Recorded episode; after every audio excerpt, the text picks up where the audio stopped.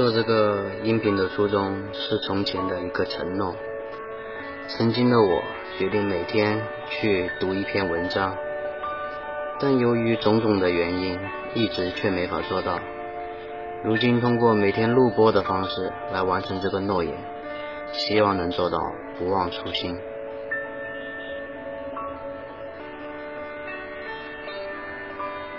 文艺与木匠，老舍。一位木匠的态度，据我看，一要做一个好木匠；二虽然自己已成为好木匠，可绝不轻看皮匠、鞋匠、泥水匠。和一切的匠，此态度适用于木匠，也适用于文艺写家。我想，一位写家既已成为写家，就该不管怎么苦，工作怎么繁重，还是继续努力，以期成为好的写家、更好的写家、最好的写家。同时，他也需认清，一个写家既不能兼做木匠、瓦匠。他便该承认五行八作的地位与价值，不该把自己视为至高无上，而把别人踩在脚底下。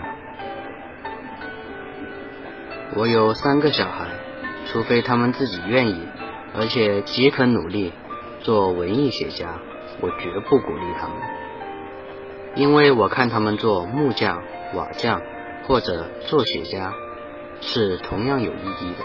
没有高低贵贱之别。倘若我的小孩决定去做一个木匠，除了劝告他要成为一个好木匠之外，我大概不会絮絮叨叨的再多讲些什么，因为我自己并不会木工，无需多说废话。如果他决定去做文艺写家，我的话必然的要多了一些，因为我自己知道一点其中甘苦。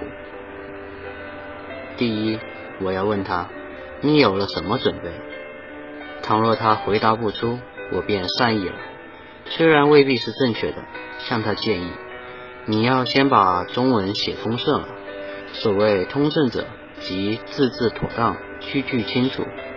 假若你还不能做到通顺，请你先去练习文字吧，不要开口文艺，闭口文艺。文字写通顺了。你至少要学会一种外国语，给自己多添上一双眼睛，这样中文能写通顺，外国书能念，你还需去生活。我看你到三十岁左右再写东西，绝不算晚。第二，我要问他，你是不是以为作家高贵，木匠卑贱，所以才舍木工而取文艺呢？倘若你存在着这个心思，我就毫不客气地说，你的头脑还是科举时代，根本要不得。况且去学木工手艺，即使不能成为第一流的木匠，也还可以成为一个平常的木匠；即使不能有所创造，还能不失规矩的仿制；即使贡献不多，也还不至于糟蹋东西。至于文艺呢？倘若你弄不好的话，你便糟蹋不知多少纸笔，多少时间。你自己的、印刷人的和读者的，罪莫大焉。你看我已经写作了快二十年，可有什么成绩？我只感到愧悔，没有给人盖成过一间小屋，做成过一张茶几，而只是浪费了许多纸笔，谁也不曾得到我一点好处。高贵吗？啊，世上还有高贵的废物吗？第三，就要问他，你是不是以为做写家比做别的更轻而易举呢？比如说做木匠，需学好几年的图，出师以后，即使技艺出众，也还不过是默默无闻的匠人。是文艺呢，你可以用一首小诗、一篇小说而成名呢。我告诉你，你这是有意取巧，避重就轻。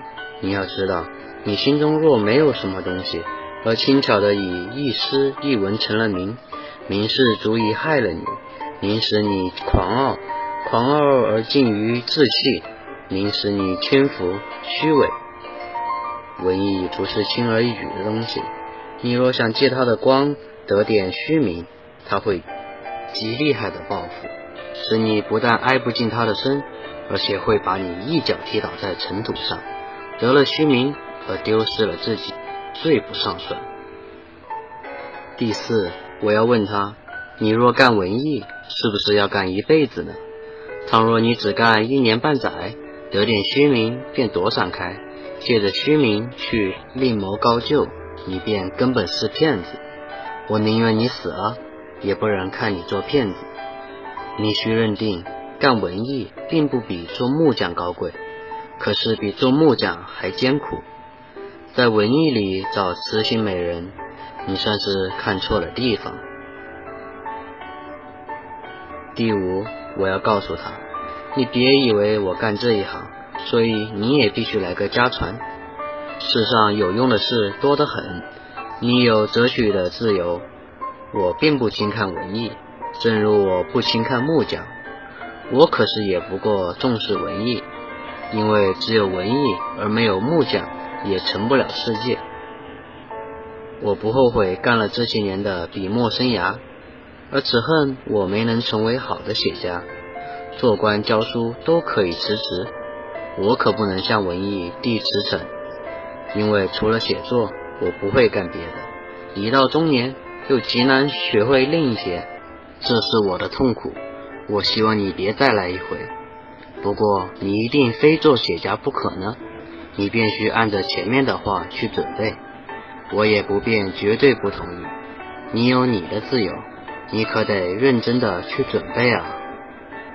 在于一九四二年八月十六日，《时事新报》。